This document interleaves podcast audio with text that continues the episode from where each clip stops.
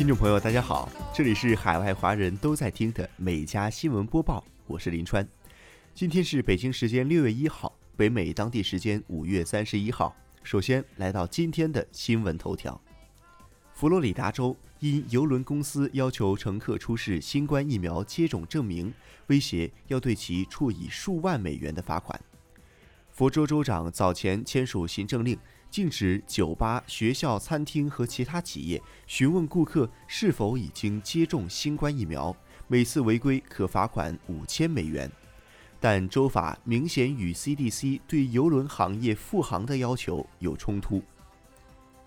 德州一百一十七名休斯顿卫理公会医院员工目前起诉医院强制所有员工接种新冠疫苗。目前，该医院两万六千名员工已有百分之九十九接种了疫苗。越南卫生部长阮青龙周六在该国新冠肺炎疫情防控视频会议上表示，新确诊病例的基因组测序显示，这一变种病毒源自于印度和英国发现的变种病毒的混合体。这种变异毒株的特点是其能够在空气中迅速传播，且复制速度非常快。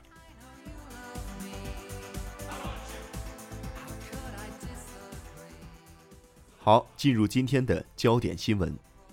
据美国消费者新闻与商业频道三十号报道，美国运输安全管理局报告称，二十八号超过一百九十万人搭乘飞机出行，创造疫情爆发以来美国航空旅客人数的最高纪录。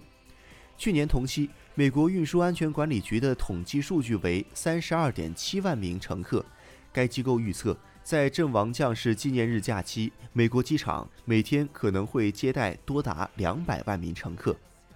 美联社援引美国汽车协会的话说，预计今年阵亡将士纪念日假期的旅行人数将比2020年增加60%，有3700万美国人离家至少50英里，大概是80公里，其中大部分人是开车出行。《洛杉矶时报》援引美国汽车协会的数据称，本月全美汽油平均价格达到每加仑三点零四五美元，为二零一四年以来的最高水平。近日，美国科技公司 Casey 统计并分析了全球五十座城市的劳累指数，也就是该城市全职职工每周的工作时间。在排名靠前的城市中，全职职工每周工作时间远超国际劳工组织建议的每周工作四十小时，并且在全球最累城市排行榜上前十名中有六座城市位于亚洲。全球劳累指数排名前十的城市分别为香港、新加坡、曼谷、布宜诺斯艾利斯、首尔、东京、休斯顿、吉隆坡、卡尔加里和伦敦。其中排名榜首的香港，每周工作时长超过了标准周工作时间的百分之二十九，已连续两年位于榜首。新加坡的平均工作时也超过了百分之二十五点一，同样是第二年获得榜眼。海洋公园里的海豚表演总是给孩子们带来欢声笑语，但实际上是对海豚美丽的伤害。近日。媒体发布了一组孩子们在泳池里和海豚嬉戏的照片，乍一看，他们就是那种可以跳圈和表演杂技的海洋生物。但仔细观察这些照片，你又会发现一些不同。设计和创造的机器海豚可以像真实的海豚一样行动，可以不受干预地在水下自由游泳。这种机器海豚每只售价高达两千零八十万美元。重约二百五十公斤，皮肤由医用级硅胶制成。他们的首席执行官沃尔蒂康蒂表示，目前大约有三千只海豚被圈养表演，用于创造数十亿美元的收入。显然，人们有热爱和了解海豚的欲望。埃及苏伊士运河管理局三十号公布了今年三月长四号货轮搁浅事故的调查结果，认定。货轮船长应对搁浅事故负责。运河管理局调查组负责人赛义德·舒艾莎说：“通过分析涉事货轮的航行数据，调查组认定船长的错误指令是导致货轮搁浅的主要原因。运河管理局派出的领航员不承担责任。”长四号货轮船东代理律师表示，苏伊士运河管理局在极端天气下允许货轮进入运河，并且未能证明货轮船长在搁浅事故中有任何过错，因此该管理局应对事故负责。舒艾莎对此表示，在长四号货轮之前，已有三艘吨位类似的货轮成功通过运河。据报道，当地时间二十九号。美国一架搭载七人的小型飞机坠入田纳西州一个湖泊中，当地消防部门认为七人均已遇难。官方称，这架搭载七人的小飞机二十九号早上起飞后不久坠毁在纳什维尔附近的伯西牧师湖。三十号，潜水小组已经从湖中找到了飞机数个组成部分和人类残骸。当地消防救援队长。约翰·英格尔说：“事故碎片散落在大约半英里宽的水面上。目前，美国国家运输安全委员会正在调查事故的原因。”英国首相约翰逊表示，英国政府将委托建造一艘新的皇家游艇，以取代于1997年退役的大不列颠号。据报道。约翰逊表示，这艘游艇将是世界上第一艘此种类型的船只，并将反映英国作为一个强大独立的海上贸易国家的蓬勃发展的状况。这艘游艇的每一个方面，无论是建造工艺还是船上展示的业务，都将代表英国最好的一面。这是我们致力于在世界舞台上成为一个积极参与者、明确而有力的象征。约翰逊补充说。报道称，该游艇将于2022年开始建造，并将在四年内投入使用。游艇的船员将由皇家海军军事人员组成。据估计，英国政府将花费多达两亿英镑（约合人民币十八亿元）用于建造该船。加拿大卫生部近日宣布，已批准将两个批次的阿斯利康新冠疫苗的有效期延长三十天，他们原本将于五月三十一号到期。延长后可以使用到七月一号。加拿大官方在五月二十七号收到阿斯利康公司提交的材料，证明两个批次的疫苗质量、安全性和功效均可保持七个月。加拿大卫生部表示，延长有效期的举措可确保各省和地区用完现有库存的阿斯利康疫苗，使民众可获得急需的疫苗接种。目前，加拿大总人口的约百分之五十五点八已接种至少一剂新冠疫苗。加拿大国家免疫咨询委员会二十八号在其报告中建议当局，随着新冠疫苗供应的增加，应尽快为民众接种第二剂疫苗。据报道，理发店里被剪掉的头发可以用来清理在海上泄漏的石油。而头发漂白剂和染发剂则可燃烧释放能量。报道称，过去十个月来，英国和爱尔兰五百五十家理发店已签署名为“绿色理发店集体 ”（GSC） 的一项行动。该行动意在通过回收和教育项目减少理发店垃圾。GSC 称。目前，理发店剪下来的百分之九十九的头发都被送去垃圾填埋场，但该行动会将这些头发收集起来，做成水栅栏，放在海岸边，以防止石油泄漏扩散。目前，GSC 已收集五百公斤头发，其中五十公斤将用于海洋石油清洁，其余的头发将交给农民用来堆肥。同时，在行动开始的前三个月，已有二十二吨美发锡纸得到回收利用。此外，染发剂和漂白剂废液可用于燃烧发电。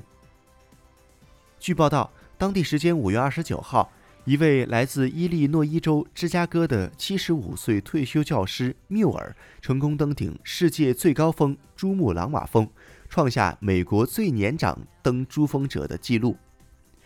缪尔从六十八岁后才开始爬山，先前曾在阿拉斯加和南美洲尝试爬山。二零一九年试图攀登珠峰时，途中摔落梯子，脚踝受伤。如今终于成功登顶，完成心愿。据悉，在缪尔之前，美国最年长的登顶珠峰的是一位六十七岁的老人。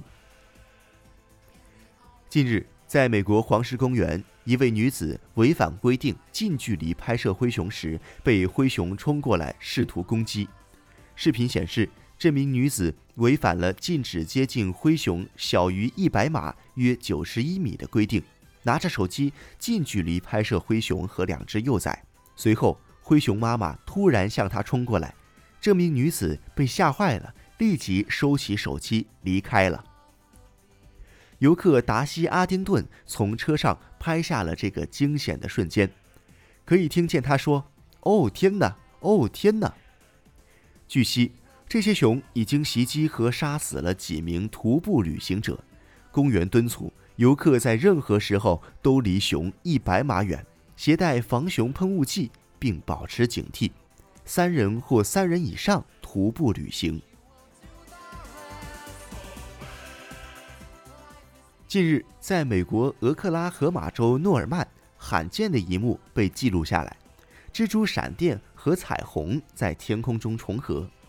视频显示，当暴风雨过后，太阳被云层遮住时，橙色的天空出现了彩虹。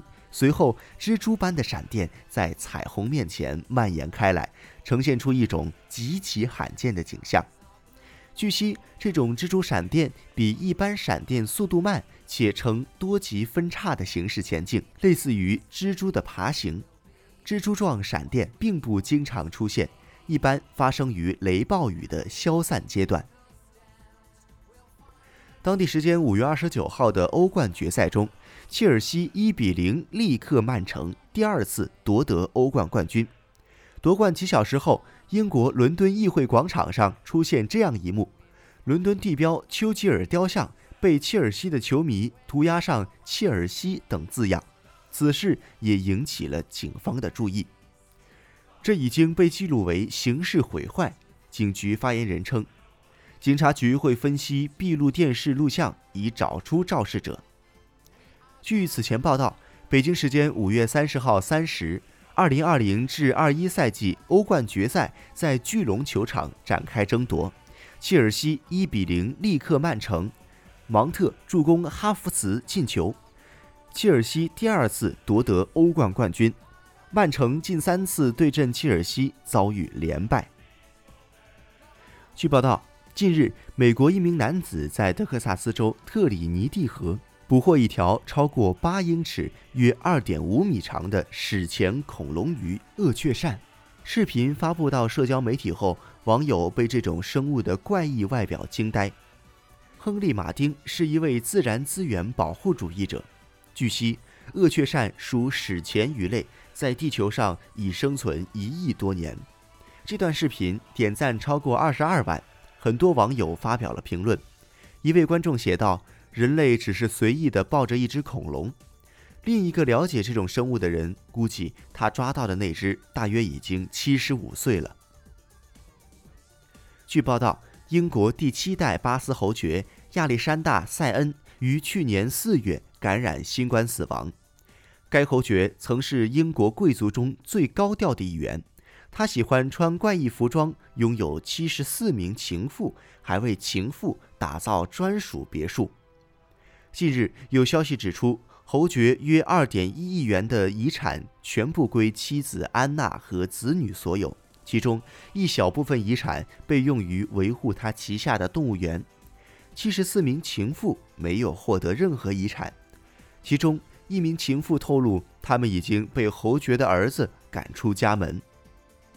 据当地时间五月三十号报道，一位业余高尔夫球手在美国佐治亚州比赛时，球场突然出现一只巨大的天鹅，球刚落进洞里，天鹅就故意把嘴伸了进去。男子向后一跳，却遭到天鹅挥舞着翅膀猛烈的攻击。他被追着跑了一圈后离开了现场，躲在正在一旁看热闹的朋友后面。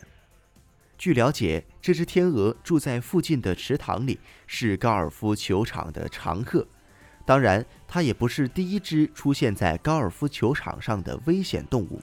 此前还有人在打球时遇到了鳄鱼。好了，以上就是今天每家新闻播报的全部内容，我们明天再见。